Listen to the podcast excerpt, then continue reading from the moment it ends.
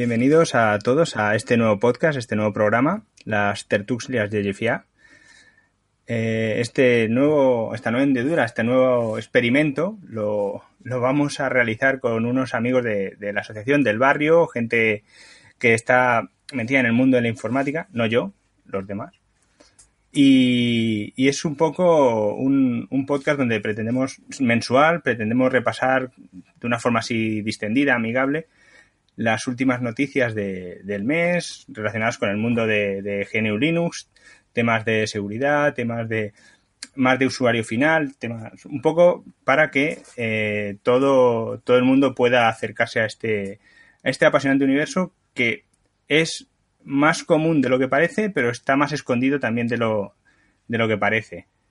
Entonces, este podcast, este programa no lo hago yo solo. Tengo dos compañeros más, Mark y Mark, ambos.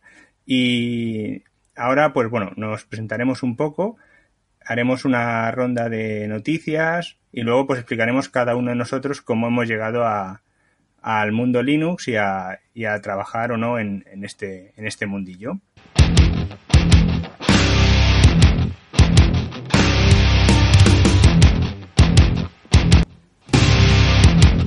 Vale, pues eh, yo me llamo Alex, vivo en Badalona, en el barrio Jefia, estoy en la asociación Jefianet y que esta asociación donde se aloja el blog eh, nos dedicamos, bueno, un poco a, temas de, acercar las TICs tanto a la gente del barrio como a entidades o, estamentos que, que, nos lo puedan requerir y necesitar con el fin de echarles una mano. Temas de pues, alfabetización digital, infraestructuras, eh, ayuda con el tema de hosting webs, alojamientos, etcétera. Eh, tengo 35 años, yo no me dedico a, la informática, soy, soy técnico en, una industria gráfica y por mi experiencia profesional pues eh, sé que, que Mac es el, que domina el, sector gráfico ¿no? y que por mucho que quieras Linux no, no puede no puede bater en este campo. Por eso yo siempre he defendido que cada uno debe utilizar lo que, lo que le conviene y lo que le vaya mejor. Pese a que opino que a nivel doméstico, a nivel particular, un entorno Linux pues es más que suficiente para cualquier tarea que se nos pueda, se nos pueda encontrar.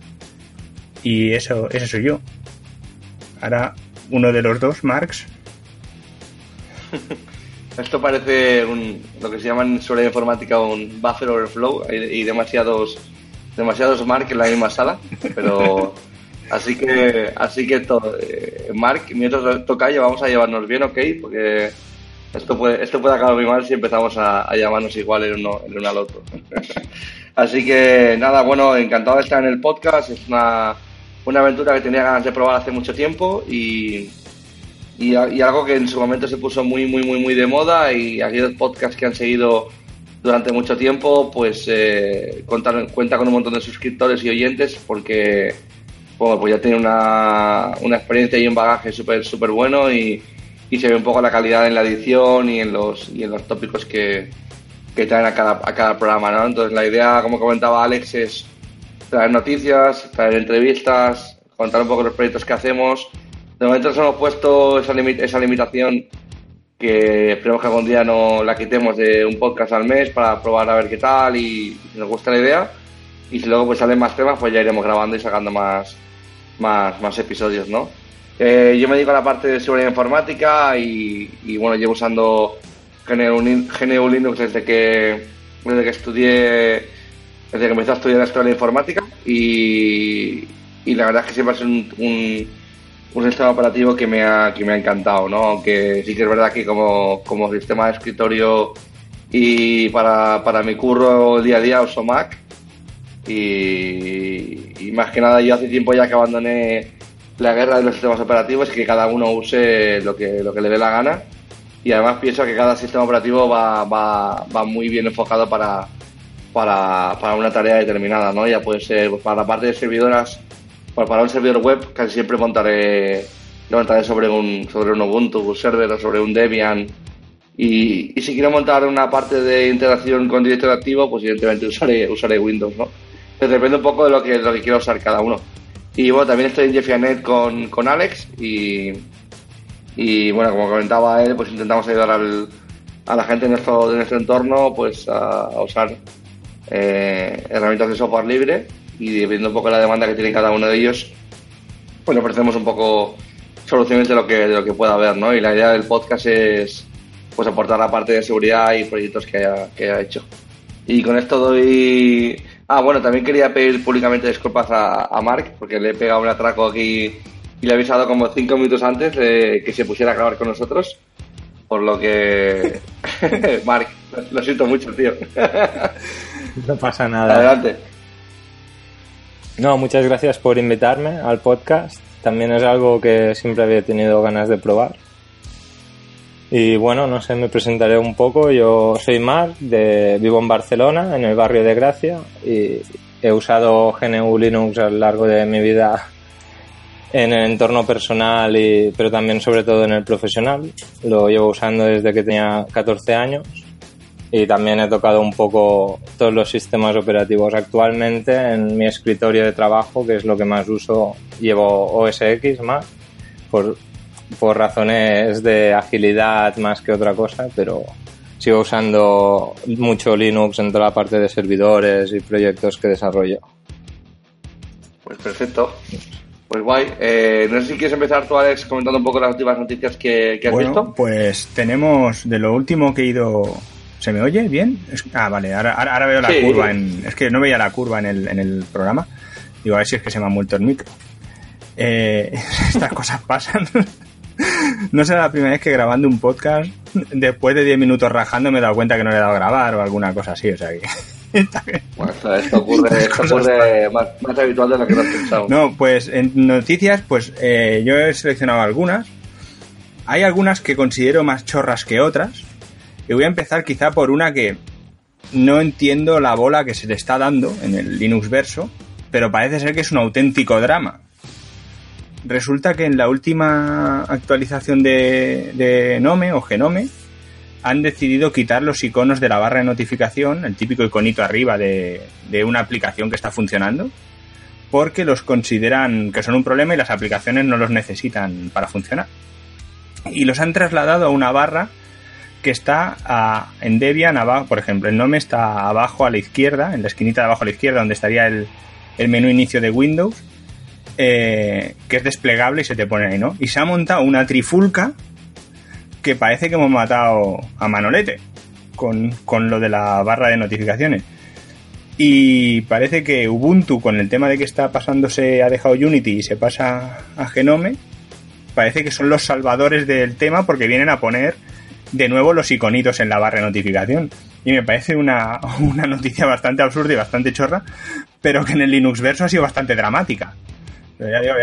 Bueno, yo creo, yo, yo creo que todo lo que sea cambio de visualización, de cara de cara al usuario, eh, evidentemente los, todos los que sean talibanes, de que toda la vida ha sido así y demás, igual les, causa eh, dolor cerebral eh, ese tipo de cambios.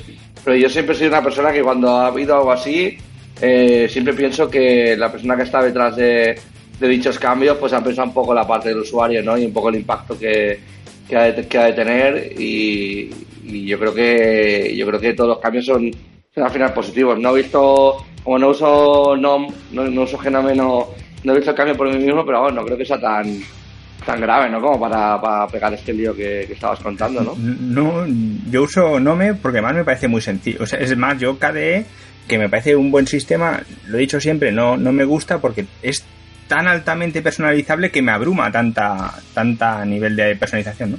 Pero la verdad, joder, es que los iconos han bajado de una esquina a la contraria, joder, si es que no es para tanto. Eh, ¿tú, ¿Tú, Mark, qué usas, tío? ¿Usas Genome o usas KDE cuando usas escritorio con... cuando usas sistema de escritorio? Yo siempre Genome. De hecho, me había incluso hecho algún tema y todo. No, no me ha acabado de gustar nunca KDE. Ah, yo me, me gustaba uno que usaba, que usaba el, el Mint de, serie, no me cómo se llama ahora. Se usaba... El Cinnamon. Ah, el Cinnamon. O el sí, el Cinnamon. El Cinnamon. Sí, este, este a mí me parecía chulo, tío. De hecho, cuando lo vi la primera vez me quedé bastante sorprendido. Dije, wow, esta gente ha trabajado bastante la parte de visualización también. En, de cara al usuario, a un usuario, por ejemplo, que quiera familiarizarse con el sistema, creo que un Cinnamon al principio le puede ser bastante menos traumático que no que ponerle un, un Genome por ejemplo. No sé qué decirte ¿eh? con lo de, con lo de Genome Shell. Yo hice un experimento, cogí a mi sobrina no hace mucho, además hice un podcast donde lo explicaba, cogí a mi sobrina con 8 años y le clavé el Debian delante y le dije, ala, úsalo. Y bueno, tengo un fondo de escritorio con unos puntos o no sé qué y le empezó a hacer clic en los puntos como si fuera el patrón de desbloqueo del móvil. Pero a la que hizo tres clics y vio que aquello no funcionaba, se fue de cabeza al menú de actividades y, quiero decir, empezó a navegar. No, no tuvo mucho problema. Bueno, los niños son súper intuitivos, la verdad, en ese aspecto. No, yo Genome 3 también lo veo una propuesta ya muy, muy atractiva para un usuario común. De hecho, mi novia no tuvo muchos problemas para hacerse con él. Tampoco lo, lo probó y enseguida lo estaba usando. A ver, es que, mira, eso luego si queréis más tarde, cuando pasemos lo en las noticias, ese tema lo tocamos, porque parece como que vienes con algo nuevo y, parece que vienes a, a darle una paliza a alguien y resulta que a la que se pone a usarlo un rato, pues no, no funciona tan mal. Entonces, ¿por qué tanta reticencia a probar estas cosas nuevas? Es lo que no entiendo. Yo entiendo que, que a la gente le cuesta acostumbrarse a los cambios. Cuando estás muy habituado a una cosa, un poco el miedo, el desconocimiento. Y, y quizás también viene por la parte de ahí, igual Mark me puedes corregir, ¿no? Pero yo creo que así como yo creo que la gente que usa GNU Linux en el escritorio, yo creo que cambios tampoco hay muchos a nivel de, o sea, sí que se actualizan aplicaciones y, salen features nuevas y tal, pero, pero en cuanto a lo que es visualización, a no ser que sea una, una major upgrade, que salga algo nuevo, es complicado ver cosas nuevas, ¿no? Y cada uno se lo pone un poco como quiere, ¿no? Entonces yo creo que el impacto a la hora de los cambios siempre será pues traumático para algunos y excelente para otros. No, estoy de acuerdo con lo que dices. No, no te voy a corregir. Totalmente, sí, sí que es cierto. Guay, ¿qué más tienes por ahí? Eh, esto igual vosotros que estéis más puestos en el tema, eh, lo de la noticia del tema de, del Fedora Red Team, ¿qué, ¿qué opináis de este tema? Pues eh, sí, bueno, esta, esta, es una noticia que he, estado, que he estado observando también, que me parecía que la había visto también por las redes, y básicamente habla de que, de que bueno, la distribución o la, gente que está detrás de Fedora eh, han metido, han creado un nuevo grupo que se llama el grupo de Red Team. Y bueno, este grupo, la idea, la idea es que se encargue de la parte de ciberseguridad de la, de la, de la distribución, ¿no? Y se encarga un poco de mirar pues, los, los CVEs que salgan de la distribución, que se encargue de, de que el gestor de paquetes sea seguro, de que la parte del container esté, esté bien hecha, y es un poco la que le, un poco que le añadan la parte de, si queréis, si queréis llamarlo de esta forma, de auditoría de seguridad a la, a la distribución, ¿no? Y esto del, del, concepto de Red Team es algo que también se usa mucho en, en los equipos de hacking, ¿no? Entre las empresas y está el concepto de Red Team y Blue Team o ejercicios de Red Teaming y Blue Teaming. Y la idea es que el Red Team es el que se encarga de un poco de, de hacer con técnicas, con técnicas de hacking, tratar de tomar el control de la empresa. Y la gente del Blue Team sería la gente que está mirando los logs y, y toda la parte de, de, pues de cada registro que, que ocasiona cualquiera de los, de los, ataques hechos por el Red Team para tratar de un poco de parar los pies y, y encontrar los puntos de entrada que esta gente ha usado para encontrar las vulnerabilidades, ¿no? Entonces es un poco la idea de, de los ejercicios de Red Teaming y Blue Teaming. Entonces que Fedora haya añadido eh, esto bueno, pues no tiene más que como está la gente de Red Hat detrás y Red Hat es pues un monstruo en el mundo de, de Linux, pues está claro que esta gente sabe lo que se está moviendo en el mercado y quiere añadir esta, esta, esta capacidad, digamos, a, a su distribución de Fedora, pues para que sea lo más segura posible de cara al usuario.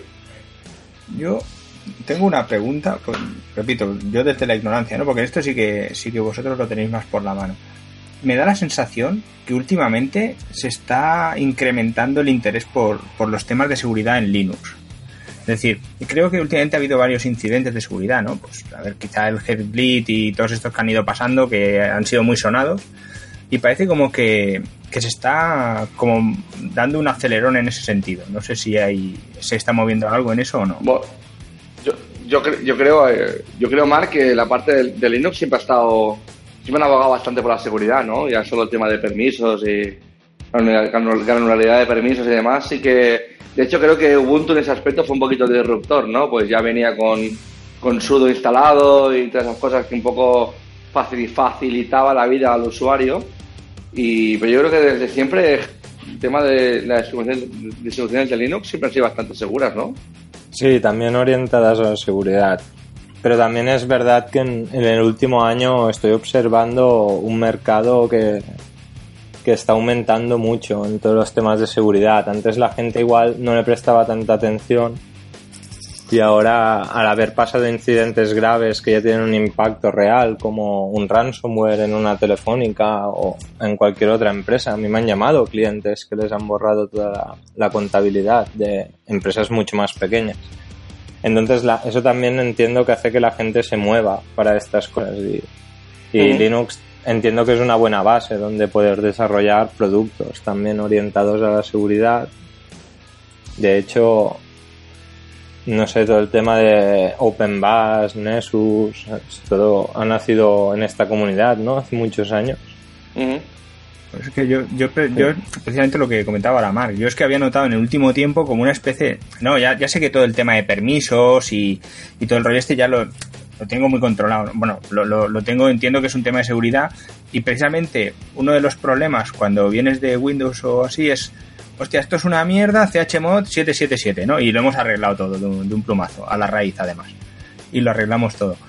Pero, pero el tema de, el tema de, que últimamente se están, pues eso, eh, empezamos con el tema de Kali, Wildshark y todas estas distros, pero como que últimamente se está viendo mucho, mucho interés por, por hacer distribuciones específicas de seguridad y auditada, temas de auditoría de seguridad. Y me había parecido, me tenía esa sensación, ¿no? Por eso os preguntaba qué percibíais vosotros.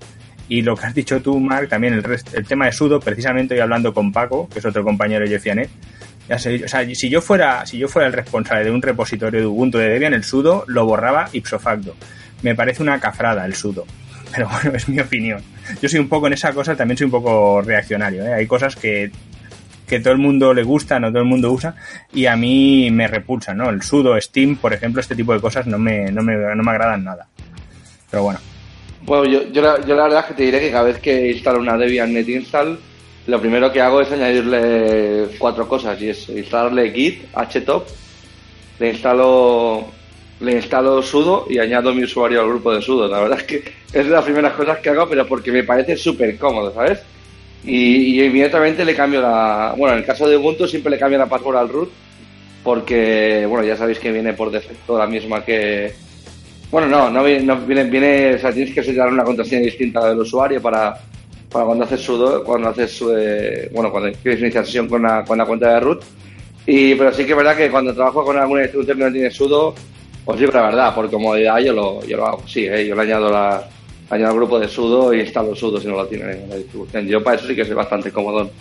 Pero sí que es verdad que igual de cara al usuario, pues es más peligroso. No, eso ya no lo sé. No, sé lo que opina Mark, pero yo es que el sudo lo veo como la ventana de Windows, ¿no? Te instalas, mm, oye, ¿quieres instalar? Pues claro que sí, por supuesto, faltaría más.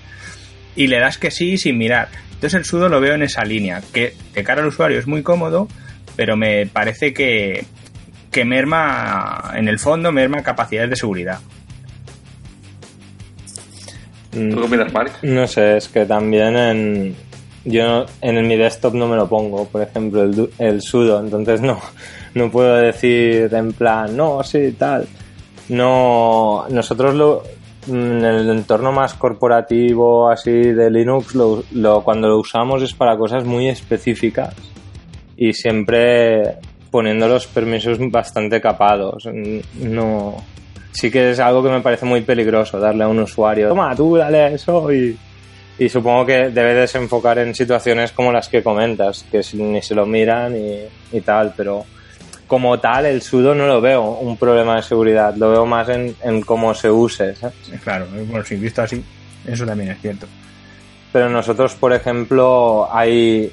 Ahora voy a hacer un poco de culturilla general. El sudo viene de serie con una herramienta que es muy útil, que, que se llama sudo replay, y tú lo puedes activar muy fácil poniendo dos líneas en, en sudoers y a partir de ese momento todas las sesiones de usuario que pasen por sudo pues se quedan logueadas y las puedes reproducir luego a real time y tal. Y para cosas Hostia, así Eso, no lo había, eso no lo había escuchado nunca, es, tío. es bastante útil, ¿sabes? Yo lo uso más en, en entornos así, por eso lo explica, yo que sé, un usuario te pide, ah, necesito sudo, pues le doy el, el sudo restringido normalmente a lo que me pida, que también puedes restringir por comando, pero siempre poniendo el tema de las sesiones, que incluso a veces para mí me ha ido bien, ¿sabes? De, hostia, no me acuerdo qué hice tal día a tal hora, pues te reproduces la sesión y lo ves todo tal cual como pasó en tu, en tu consola, con todos los inputs, los outputs, y es una herramienta bastante útil. Eso te lo deja en un, en un, en un plain log ahí, o sea, en un fichero de texto o algo así, ¿cómo, cómo almacena eso, macho? Lo guarda, bueno, yo normalmente lo, lo pongo en barlog y creo una subcarpeta, tú puedes definir la, la que tú quieras y, y guarda la información ahí y luego pues puedes reproducir las sesiones y haciendo ¿Puedes también como si fuera... ¿Puedes Syslog o algo así? Sí, y, y, bueno, pero no, no, lo puede- no lo abres directamente, ¿eh? el archivo que guarda. Ah, vale. Tú uses la herramienta, Vale, cargas, listas las sesiones que tiene guardadas, abres una y él la reproduce como si fuera un vídeo. De hecho, si en algún momento ves que está y te quedaste, lo que digo yo, un poco empanado pensando y dices no avanza, pues le das al espacio y, y salta, hace un forward hasta el siguiente punto que tú tecleaste en pantalla. ¿sabes? Es un poco más Hostia. como player, ¿sabes? También. Ah, qué bueno, tío. Sí, pero yo lo uso a través de la herramienta. Ya en el formato directo que guarda el archivo, pues no lo sé porque nunca lo he mirado. No, no me ha picado la curiosidad, así como otras Mira, no tenía ni herramientas. idea de eso, eh, Alex. Ya que ha sido No, no, pues sí, la verdad es que sí. Veo que precisamente lo de, lo de lo que he comentado ahora del sudo, esta mañana lo que comentaba, que estaba hablando con Paco, eh, tenía un problema con, con la Raspi y yo me he conectado y necesitaba permisos de administrador. Y he hecho un su- sudo su y a tomar por saco. Ni contraseña ni hostia. Y entonces, claro, es que ha sido esta mañana. En, en la Raspi viene muy, muy abierto, sin ningún tipo de seguridad y, me ha llamado la atención, ¿no? Y entonces se lo he comentado precisamente, por eso cuando tú lo has dicho, Mark, me, ha, me, ha- me han de comentar este tema, porque es una herramienta que yo en Debian, porque yo uso Debian no bien instalada y no la instalo, porque prefiero loguearme como root, hacer lo que tenga que hacer y salirme, que en el fondo es lo mismo, que, que usar el sudo, ¿no? Pero en la Raspbian, que sí lo lleva, pues yo lo primero que hago es desactivarlo. Lo primero que hago es cambiar la contraseña y lo segundo desactivar el sudo. Sí, no. Bueno, sí, yo creo que, yo creo que cada uno ahí que haga un poco Sí, lo, lo que... que, le, lo que le vaya bien. Además, por lo que comentas, lleva un no password o algo Sí, ahí. por eso es que la Raspbian te viene, te viene con el sudo, además un, con todo, sin password, y además le, le, le dices, tú haces sudo su y a tomar viento, es decir, logueado como root. Entonces, por eso es. Esta mañana No, ha pasado y me ha llamado la atención. Peligrosísimo si lo tienes así Claro. configurado. Claro, esto es como lo que decía antes, ¿no? Cuando un usuario tiene un problema, decir, esto, hostia, ¿cómo lo arreglo? chmod 777 y a tomar viento fresco. Y además, como lo lea por ahí, te lo lanzan en la raíz y todo con permisos de todo. Y eso es una cafrada. Y eso lo he visto, Sí. eso lo he visto hacer, ¿eh? Sí, sí, y he visto después lanzar un chmod menos X seguido. a raíz de mierda, mierda, ¿qué he hecho? Pues lo voy a liar más. Y ahí sí que no hay, ahí, ahí sí que no hay control Z, ¿eh, chavales? O sea que... Más vale que no, que no pase, tío. Pues mira, yo si queréis, paso a comentar una noticia Comenta, que, comenta. que, la, he- que, la, que la he visto y me ha parecido cuanto más curioso y, y me, y me hace muy feliz que, que se bueno que, salgan estas cosas, ¿no? Y es que pues Ubuntu y Microsoft han creado un kernel optimizado para, para Azure, para la parte del cloud de, de Microsoft, ¿no? Y hace tiempo ya que, que Microsoft está apostando mogollón por, por, por el tema del software libre. De hecho, han liberalizado varias cosas en. Han liberado varias cosas en GitHub y han hecho software libre un montón de sus proyectos. Y luego, aparte, están apostando mogollón, sobre todo por Ubuntu. Sobre todo por Ubuntu. eh, y añadiéndole soporte en sus plataformas y en su cloud. Y bueno, de hecho, Windows 10 puedes activar incluso eh, la parte de Linux también, tiene soporte para, para Linux también. Quiero decir que, están haciendo un montón de cosas y, esto no es más que, un mensaje hacia todo el mundo de que, de que Microsoft cree, cree en este, en, en este, en este sistema operativo, ¿no? Me parece, me parece interesante com- comentarlo. Em, yo, justo tenía otra noticia preparada en la misma línea, que Microsoft ha, abierto el Microsoft SQL Server para que se pueda instalar a nivel corporativo en, máquinas Linux. Y, y, a lo que tú dices de Microsoft, creo que no es que se hayan vuelto unos samaritanos, unos buenos samaritanos de repente. Opino que el tema del cloud computing y todo el rollo este, la nube y todo el rollo este, eh, se maneja en equipos gestionados y controlados por Linux, porque es como se ha empezado. Yo creo que Microsoft, viendo que perdía esa carrera, eh, ha pensado que, que si no puedes vencerlos, únete a ellos. Y entonces en esa línea, pues para hacer negocio, pues se ha metido en ese tarao. Pero yo estoy convencido que Microsoft intentará introducir e imponer sus estándares dentro de un tiempo. Segurísimo. ¿Tú qué dices, Mark? Bueno, yo desde, desde un punto de vista más de sistemas, de entornos grandes corporativos, la noticia esta del MSSQL la, la vi hace un tiempo, creo que iban, estaban anunciando que lo iban a liberalizar y tal, y, y, me la estuve siguiendo bastante de cerca y todo, y un poco lo que me dio a entender que ellos tiraban en esta línea de, de que tú pudieras usar el MSSQL también en servidores Linux, porque de otra manera no podían competir a nivel de performance con, en entornos muy críticos. Y de hecho es así, o sea, en entornos muy críticos el performance de un MSSQL depende de cómo, ¿sabes? no, no acaba de tirar. Y si, y si ves más o menos lo que van haciendo en los últimos años, el Azure Cloud creo que también era un desarrollo sobre Linux para poder hacer el cloud competitivo. Y creo que es más un poco en la línea que si no, no da el rendimiento. Eh, Linux está súper probadísimo, se usa en muchos entornos. La virtualización, por ejemplo, de Amazon con Chen y Chapi lo están partiendo. no sé, sí que realmente habían perdido la carrera. No sé cómo acabará esto en un futuro, pero a mí me gusta ver que Microsoft apuesta por esto, porque realmente es que como que están perdiendo la, la guerra, ¿no?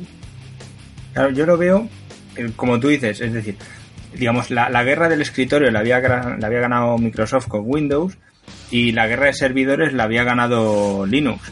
Entonces, ahora eh, ayer creo salió una noticia que el escritorio de, Linux ahora está en un 5%, que si es cierto ya está empezando a pasar la cuota de Mac. Entonces, creo que se están, eso, eh, Microsoft se ha dado cuenta que en servidores está perdiendo y tiene que concentrarse para tirar por ahí y Linux está eh, cogiendo un vacío como que igual está empezando a coger un poco de tirón en esa línea, ¿no? Que, hay mucha gente que, que, lo empieza a conocer, hay más información y está entrando un poco en esa línea. Yo creo que un poco van por ahí los tiros.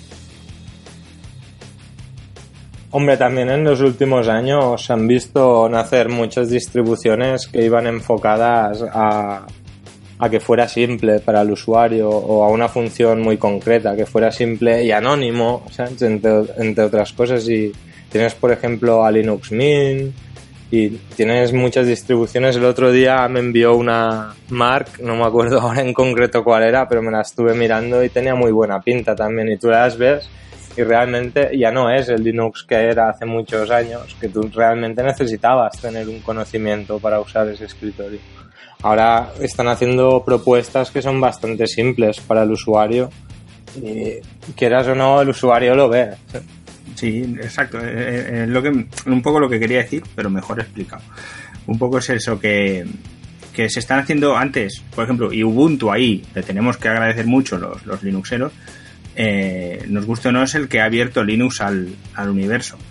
Luego, luego, pues han aparecido distribuciones más o menos amigables, ¿no? Mint o, o Deepin o la que, o la que quieras coger, ¿no?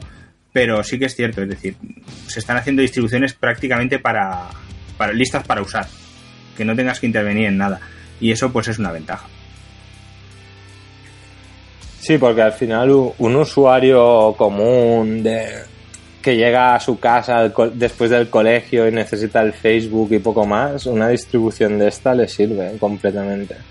Claro, es que mira, por fin alguien, por fin alguien que dice lo, mismo que yo, es decir, ¿para qué necesitas una licencia de que vale una pasta para llegar a casa y abrir el Facebook y ver cuatro fotos? O, o gente que se piratea el Photoshop para ver la foto. Coño, pero si tienes el visor de imágenes, ¿no? Es decir, ¿por qué, por qué, digamos, es como montar cañones para matar moscas? ¿Por qué necesitamos tanta infraestructura para algo que se puede hacer mucho más sencillo? Pero bueno, tú, Mark, no dices nada, estás ahí escondido. No, es que estoy escuchando y me estoy maravillando, tío. No tengo nada más que decir. Que decir, totalmente de acuerdo en lo que, en lo que decís y, y un poco va en la línea de lo que, de lo que estamos hablando, ¿no? Eh, yo estoy de acuerdo con, con Mark en que ellos han visto que había un potencial mercado que, que ellos no estaban accediendo con la particularidad que ellos querían. Seguro que sus clientes le han pedido, eh, digo, los clientes corporate de Microsoft le han pedido que la parte de Azure pudieran tener soporte para, para, para Ubuntu, porque había aplicaciones que las montarían sobre eso y yo creo que ese ha sido el, el o, sea, será uno de los motivos por el cual quieran, quieran hacer eso, ¿no? Esa es, esa es mi opinión, ¿no? O sea que eso me parece, me parece interesante, por eso quería traer la noticia, igual que traías tú la de la de la de MySQL Server, tío, y la de MySQL Server, y me parecía eso, me parecía interesante co- comentarlo. Luego también, eh, en la línea de esta noticia, eh, un poco viendo que pues como Microsoft ha querido acercar la parte de, de, de- Ubuntu a Azure, creando un kernel, un kernel optimizado para ellos, me ha, me ha llamado mucho la atención, me ha llamado mucho la atención en cómo, por ejemplo, han cambiado una política en cuanto a las distribuciones de tipo LTS, las de Long Term Support, de 3 a 6 años. Y eso me ha parecido súper, súper curioso, porque yo me acuerdo que siempre me instalaba la última versión de, por ejemplo, de Ubuntu, me instalaba la última siempre y había paquetes súper nuevos, pero a veces me rompía alguno de, las- de, las- de los software que yo utilizaba, eh, me, me rompía la compatibilidad, pues, puesto que los paquetes que usaban eran un poquito más viejos y siempre tenía que estar andando instalando paquetes manualmente. Y, y entonces decidí, hace un tiempo que decidí pasarme al, al, al LTS. Entonces solo uso distribuciones que están basadas en el LTS porque me permite, pues, con una con una gran, un gran abanico de tiempo, utilizar aplicaciones que no se rompe la compatibilidad y, y, y digamos que no, no me gusta trabajar mucho en producción, en running release. Y, y bueno, la idea es que el tema del LTS me, me da mucha, mucha fiabilidad en la parte, en la parte de en la parte de escritorio, ¿no? Entonces me ha sorprendido un poco que, que, que decidieran pasar de 3 a 6 años actualmente. O sea, me parece un, un cambio curioso. Pero ese cambio es en, en todas las distribuciones o solo en las distribuciones orientadas a, a entornos empresariales o corporativos. No, no, no, se trata de que los kernels que los kernels que Ah, son los salgan kernels. eh, sí, los kernels que salgan en formato LTS eh, van a tener soporte de 6 años y también va a pasar al mundo de Android, es decir, la gente los, sistemas operativos para, para Android también a partir de la versión de Android eh, 8.0 va a tener también el LTS de kernels LTS de larga duración. No, yo buena entendí al principio distribuciones, por eso digo, hostia, pues no sé cuál es el. No, no, claro, si son los kernels es otra, otra historia.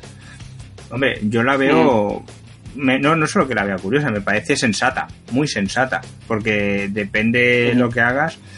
mm, Los kernels no, no se pueden, no puedes estar cada, cada dos por tres modificando kernels y, y cosas por el estilo. Entonces creo que, sobre todo a nivel empresarial, a nivel doméstico, igual no tanto, necesitas una estabilidad en, en, el, en el entorno.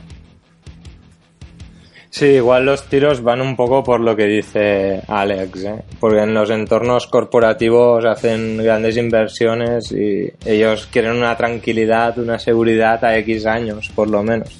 De hecho, estamos viendo que hay gente que sigue pagando por actualizaciones de Windows XP, ¿no? En algunas empresas muy críticas porque no pueden cambiar los entornos. Por curiosidad, ¿sabéis? Si no lo han cambiado, no hace mucho, hace un par de años, ¿eh? Solo. Hay un aeropuerto en Francia que el sistema que utiliza es tan antiguo que funciona con Windows 3 3.1 o 3.11. Y entonces tiene un auténtico marrón cada vez que pasa algo. Porque los, sistem- Ya los ves, sistemas de, no están actualizados y, y no, no pueden eh, poner un equipo superior porque, porque los sistemas funcionan con lo que funcionan. Supongo que igual ya lo han arreglado, pero es de hace un año o dos esta noticia. Claro, es que en entornos muy críticos a veces hacer cambios es, de- es delicado. Supongo que ellos, cambiando de 3 a 6 años, intentan ofrecer una tranquilidad. ¿Sabéis cuánto están dando en nosotros Windows ahora mismo? ¿O por casualidad? No, la verdad es que no. que me suena que también van por ahí de, de años. Pero debe ser por lo que tú dices, Alex, de un tema más corporativo, asegurar la inversión, un mínimo de tiempo de producción y estas cosas. Sí, sí, yo creo que los, los tiros van un poco van un poco por ahí. No sé si tenemos más noticias. Marc, tú que lo tenías más controlado. Sí, noticias tenemos, tenemos un montón que comentar. Comentamos algunas de ellas. Por ejemplo, que ha salido la beta, ya me perdonaréis, pero yo soy bastante puntero, ¿no? Ha salido la beta de, de Ubuntu 17 y así como una de las cosas que me ha sorprendido de la noticia cuando la estuve leyendo es que van a quitar, no van a, no van a sacar eh, no, van a sacar la ISO con soporte a 32 bits, solo con 74 bits. Y eso a mí me ha parecido curioso, aunque ya es totalmente normal, ya que pues los sistemas, los portátiles o sistemas de escritorio modernos ya todos vienen con soporte para el X64, ¿no? O sea que es normal que, que ya por fin, por fin se esté cambiando ya a estándar de facto usando esa plataforma. No sé qué opináis. Hombre, por respecto a lo de los 64 bits, tengo una percepción un poco agridulce. Entiendo que es a lo que vamos y cada vez más habrá distribuciones de 64 bits que no tengan soporte de 32. Y es, bueno, es el camino natural, es la evolución natural. Pero todavía hay muchos, muchísimos, y tú, Mark, en la asociación sabes que recuperamos infinidad de equipos de 32 bits. Entonces, hostia, eh, no sé yo hasta qué punto. Entiendo que es una decisión, siendo canonical, entiendo que será una decisión empresarial, ¿no? Pero, pero hostia, esto de que se eliminen las distribuciones de 32 bits no me, no me parece aún. Esto es como cuando ves un. Pero es que yo, pero, pero yo creo que para, para, ordenadores de bajo consumo, pues hay otras distribuciones que igual se adaptan mejor a, a sus entornos, ¿no? Que decir, a un PC con un giga de RAM, eh, pones un Ubuntu 16, pues no va a ir no va a funcionar. O sea, la experiencia de usuario va a ser. No, pero esta es la gracia. Le cambias el entorno de escritorio. En lugar de meterle el Unity o le metes un XFCE, yo estaba tirando, y tú lo sabes, Marc, hasta no hace mucho, con 512 de RAM y un portátil de 1,2. hasta, que te, hasta, que, hasta que te dio el portátil. o sea, el, el, portátil ese que, que, yo llevaba y tiraba con Debian y tiraba de puta madre. Lo que pasa es que no le tenía puesto el nombre, porque si le, si le ponía el nombre, las teclas se derretían del calor que generaba aquello. Ya, ya, ya.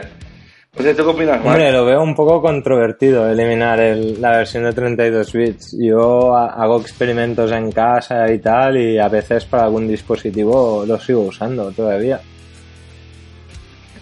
¿Qué es eso? Es que aún hay muchos dispositivos que tiran de ahí.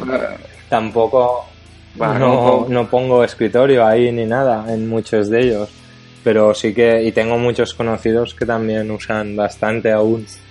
No sé, igual es un cambio natural, también si es una versión muy nueva, igual la habrán hecho que requiera bastante máquina o algo. Chicos, tenéis que actualizaros, no tengo más que... Pero lo veo bastante controvertido. Tenéis que actualizaros, chavales, esto no puede no puede continuar así, hombre. Esto ya, sí, sí, yo, yo, soy de la opinión de que, de que, de que si queremos acercar más aún, eh, o si se quiere acercar de Genio Linux a la parte de escritorio, y yo creo que Ubuntu está peleando muy fuerte por ello, hay que intentar acostarse al hardware más moderno, ¿no? Y, y no sé, creo que también esto es una apuesta para que. A mí a veces me da la sensación de que la gente que usa Genio Linux intenta ponerse el peor ordenador que tenga en casa, ¿no? Eso me ha dado la sensación, no sé por qué. Pero. No, es, el peor, pero ¿para qué me tengo que gastar la pasta en un equipo? O sea, ¿por qué tengo que irme al MediaMark o a donde sea a, a comprarme un portátil que me cuesta 500 pavos? Cuando cogiendo un portátil medio hecho polvo, poniéndole un poco de RAM y de esto tengo ordenador para pa, años. No es, no es coger el peor, es optimizar recursos más. De eso se trata. yo es que como soy usuario de escritorio de Mac, yo mi, mi PC de escritorio es un, es un iMac de 32 GB, entonces claro. ¿Qué te, te voy a decir yo, no? no, pero también es una, una, puerta de entrada para muchos usuarios. Yo tengo algún conocido que no, no tiene muchos recursos económicos y él ahora mismo el último que usaba era un ThinkPad, un Pentium 3 a 1000. ya, Pentium. Pero a que le iba. No, y tiene escritorio y él Claro. se mete en su foro y, y hace sus cositas y, y él Claro. está feliz. Y si no tuviera esto, pues no podría entrar a internet Claro. tan siquiera. Pero, pero, pero para, pero para, para este tipo de, de sector yo creo que es bueno que le instales una, una Debian Net Install con un, con un XFCE y ya, ya tiran, pero no, no la última Ubuntu 17 que vendrá con todos los paquetones y, y con un consumo solamente con el sistema de escritorio de, de igual un giga y medio en RAM, ¿sabes? Quiero decir, no sé. No, y además ahora también están haciendo muchas distros ligeras. La que me enviaste el otro Sí. día es que tendré que recuperar cuál era. Esa tenía muy buena pinta, así ligerita y rápida. Mira, yo me acuerdo, Pero no sé si también- habéis podido probar eh, Elementario, ¿es? No, la tengo ahí pendiente de probar. Es una distribución, es una distribución basada en Ubuntu y el sistema de gráfico está súper bien cuidado y que nadie se ofenda, pero parece un No, Mac. no, sí, mira. Entonces, Esta- la, la de la de Deepin también está muy currada, pero esta mañana para el blog he probado, me he instalado en la máquina virtual y he probado KDE Neon. Mira que yo KDE no lo quiero ni regalado, ¿eh? Pero me ha molado mucho, ¿eh? KDE. O sea, KDE Neon, la verdad es que me ha sorprendido mucho lo, lo, lo rápido que ha iniciado, pese a ser una máquina virtual y todo. Me ha gustado mucho lo rápido que ha iniciado y que el anfitrión, a ver, se nota el rendimiento y el que diga y decir que no sería mentir. Pero, pero comparada con otras pruebas que había hecho con SUSE o con Deepin o alguna de estas, eh, apenas, apenas bajaba tanto, ¿eh? Me, ha- gustado mucho lo de. La- Esta gente se, ha currado mucho el- la optimización de la distro. ya ves. No, está chulo, tío. Y KDE, pues yo tengo un amiguete que es súper fan de KDE y ahí me, me lo hizo probar un tiempo y la verdad es que a mí me gustó mucho, ¿eh? estaba muy chulo, la verdad. Pero tenía mil millones de opciones para Eso es lo que a mí configurar. no me gusta. Ya, ya, ya, pero bueno, la persona- en, el, en el mundo de GNU Linux, yo creo que la gracia también está en la personalización, ¿no? Cuánto, cuánta personalización le puedes dar a tu, a tu entorno. Yo creo que eso es la magia de, de, este, de este sector también, ¿no? De, este, de esta parte de este sistema operativo. Y luego quería comentar también una noticia que me ha molado mucho. Y es que lo fácil que es darle un sistema de doble autenticación a, a Ubuntu usando Google Authenticator. Solo instalando un paquete del repo que, que se llama lippam, lippam Google Authenticator y añadiendo, configurando con un, eh, un fichero que está en el etc pam de como, Common Auth y se, se puede, puedes configurar, digamos, un segundo factor de autenticación para, para tu sistema de escritorio basado en, en, el, en el OTP de, de Google. ¿no? Me pareció súper curioso lo sencillo que puede ser eh, configurarte un, un OTP usando usando uno, o sea, configurarte un OTP usando el OTP de Google. Mm, mm, tengo una duda en esto, Mark. Yo en su día, Sí, tú sabes que a mí Latch me mola. La- ¿Vale? Y lo he usado Sí. una vez. en- y entonces a veces me... De hecho, me cargué un sistema instalando Latch porque empecé a copiar, pegar comandos y borré lo que no tenía que borrar, pero bueno, esto es otra movida. Eh, un día instalando Latch, claro, eh, Latch se tiene que conectar a un servidor para, para comprobar el tema. sí. Si no había conexión a internet, cagada la hemos. Luego lo arreglaron para que pudieras configurarlo, ¿vale? Para que, pero al principio no se podía. Entonces, con esto pasa lo mismo, es decir, eso se conecta al servidor de Google para hacer la, para generar el código basado en tiempo. ¿Qué pasa si no tiene conexión? Pues no lo he probado, vale, la verdad. Buena Eh, pregunta, ¿eh? Pero bueno, yo, en- yo entiendo, sí, pero yo entiendo que que, que no, no debería funcionar, pero no lo sé, no lo he probado. No lo he probado, la verdad. Pero bueno, siendo para el sistema de login del escritorio, igual sí que lo han hecho de alguna forma de que, de que como saben un poco las el código que va a venir o el, el algoritmo que se genera. No sé, la verdad es que no lo he probado, la verdad. Yo, Yo entiendo que debería funcionar, ¿eh? Sí, ¿no? Molaría que hicieras la prueba, pero entiendo por lo que tú dices que tendría que ser con algún algoritmo y debería funcionar. Sería bueno que lo probáramos de cara al siguiente podcast igual y pues lo sí, sí, comentáramos. estaría, estaría bien que lo probáramos, sí, sí. Estaría chulo. Bueno, ¿tenéis alguna noticia que comentar ahí que hayáis visto Sí. que os mole? Bueno, yo si me permites, Sí, claro. es que soy, soy muy fan de los OTPs y creo que la gente debería usarlos más. ¿Vas a, vas a contar lo de, lo de tu llave o no, tío? Sí. yo, yo recientemente estoy probando una, un OTP que es más físico, que se llama UBK y tiene muy buena pinta porque se, se integra muy bien con todo, con los servicios de Google, con el PAM en Linux, con el login en Mac y realmente me está pareciendo bastante cómodo porque no tengo que estar tecleando los 6 o n dígitos del otro sistema de OTP, por ejemplo. Tú apretas la llave y él envía una cadena, que suelen ser bastante largas, y ya, ya te lo veas. Y realmente me está pareciendo muy interesante. Y de esta sí que la probé sin conexión a internet y sí que funcionaba por lo mismo, de ¿qué pasa si no tengo conexión a internet? ¿Y qué llave es esa? Se llama UBK, la conocí en, en la DockerCon, que hicieron una presentación y veo que está teniendo mucha acogida también en entornos corporativos, lo usan grandes empresas. Y es una llave física por USB, bueno, hay, hay varios modelos, yo tengo una que sería el tamaño de un pen de toda la vida y tiene un sitio que apretas con el dedo y envía el one time password que cambia cada vez.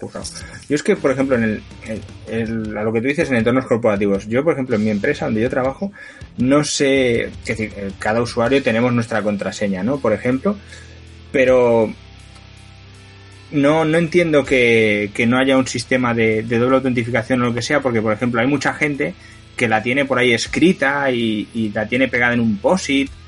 O, por ejemplo, el, anterior sistema que utilizamos, el anterior RP que teníamos, eh, funcionaba en Linux, era un Red Hat Enterprise.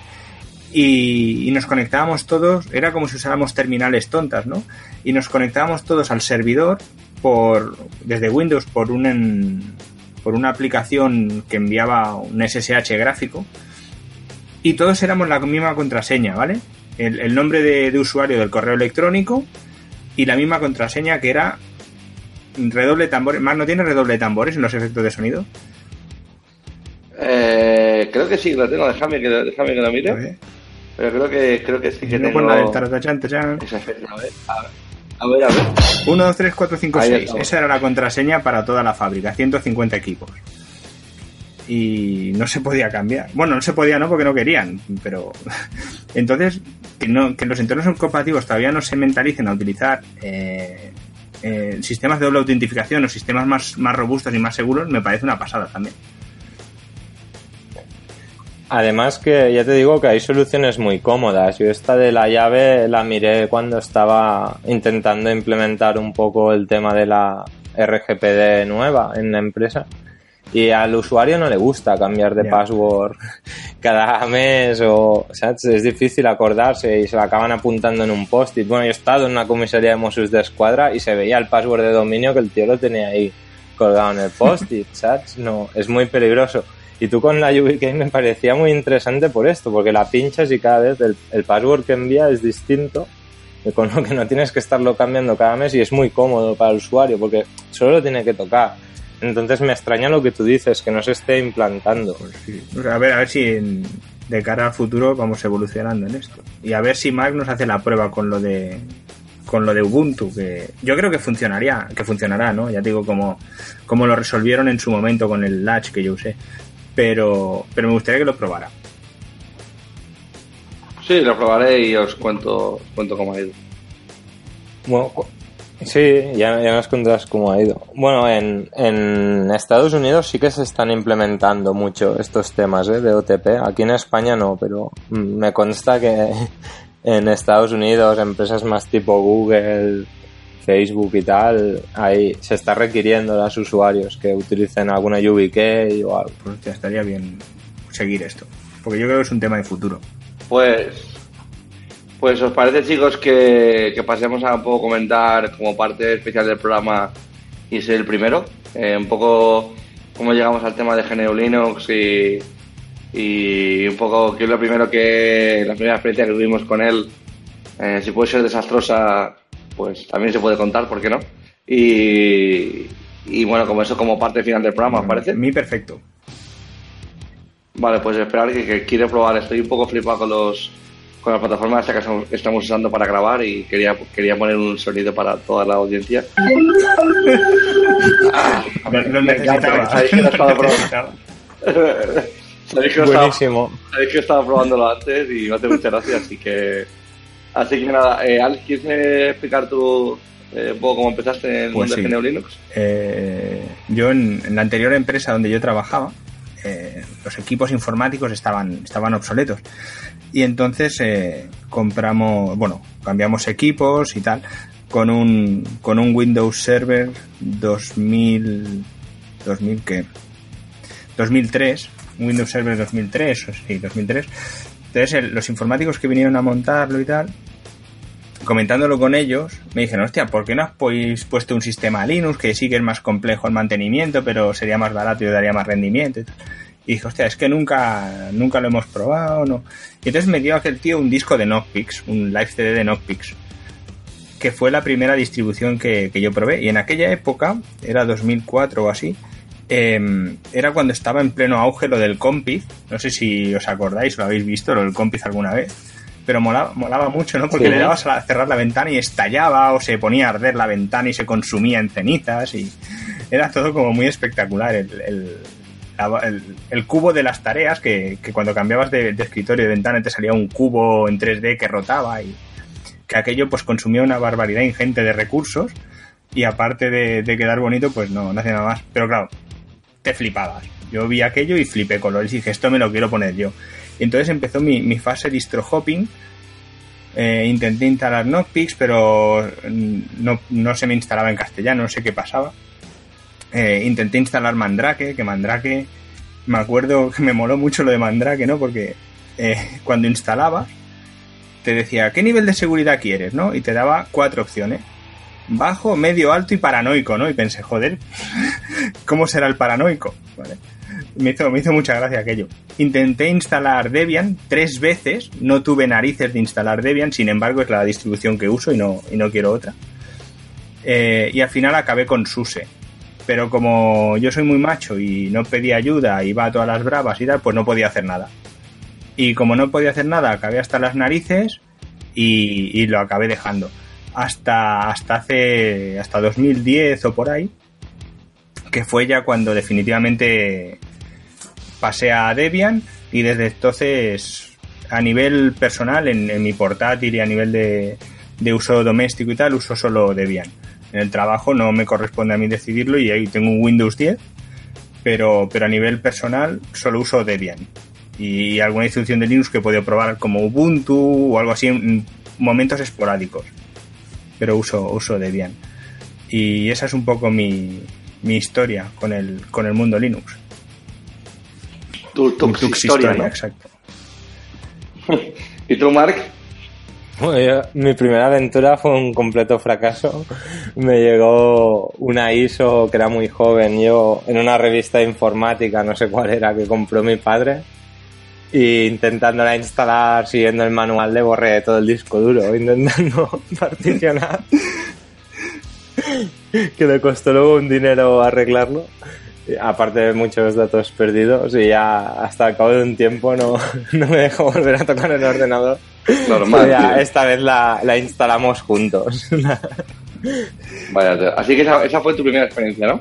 sí, muy buena. muy- Pues, pues yo no conocí, yo no conocí eh, GNU Linux hasta que estudié el ciclo formativo y, y tenía- teníamos una asignatura que era sistemas operativos y dentro de sistemas operativos tenemos una una parte que era la primera parte era con era con Linux y entonces me puse la nos pusimos a instalar la la Ubuntu 504 o sea llevamos por la 17 ahora te imaginas un poco eh, cuántas, cuántas Ubuntu han pasado, ¿no? Desde entonces. Y me acuerdo que lo que me pareció flipante de la Ubuntu 04 es ir al Synaptic y insta- instalarlo todo. Era en plan, no sabía ni qué estaba haciendo, pero, pero me acuerdo que me cargué la distro como varias veces, ¿no? Porque evidentemente instalaba todos los paquetes y luego aquello petaba por todos los sitios. Pero yo me parecía aquello curioso de tener como una especie de, no sé si llamarlo market de aplicaciones, pero no, no era un market, sino que era simplemente un gestor de paquetes en el cual tú lo sele- lo seleccionabas y instalabas, ¿no? Y, Y también estuve, pues me, me abrí un blog, ¿no? Que luego lo cerré con el tiempo. Y en ese blog, pues eh, me acuerdo que hice un artículo precisamente de cómo eh, instalar y habilitar el compi, que hablaba Alex. Y la primera vez que estaba en clase eh, con mis compañeros y activé lo del cubo que daba vueltas, ¡buah! La gente, la gente flipó, ¿no? Y, digo, y esto, y, y, y era simplemente que siguiendo un tutorial de otro, ¿no? De otro, de, otro blog, pues eh, había instalado el, el Compis, ¿no? Y, había instalado el cubo dando vueltas.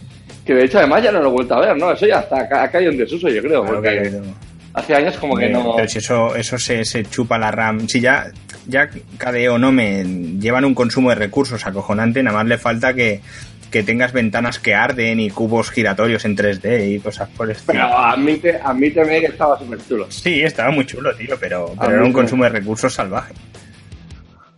Yo, pues ahora yo creo que también para el siguiente podcast volveré a instalar el Compis, el Compis y lo volveré a probar. Aunque, porque me ha parecido, ha sido como una muy nostálgico acordarme de eso ahora mismo.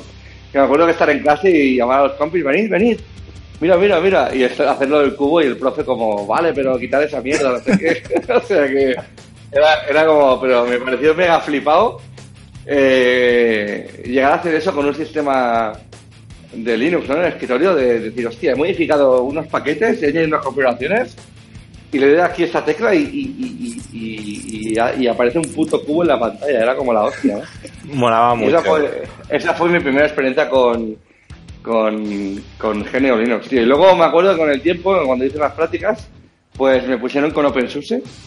Y buah, me acuerdo de que fue como una patada en, los huevos, tío, sinceramente, porque era como, hostia, esto qué difícil es de usarlo, macho. Eh.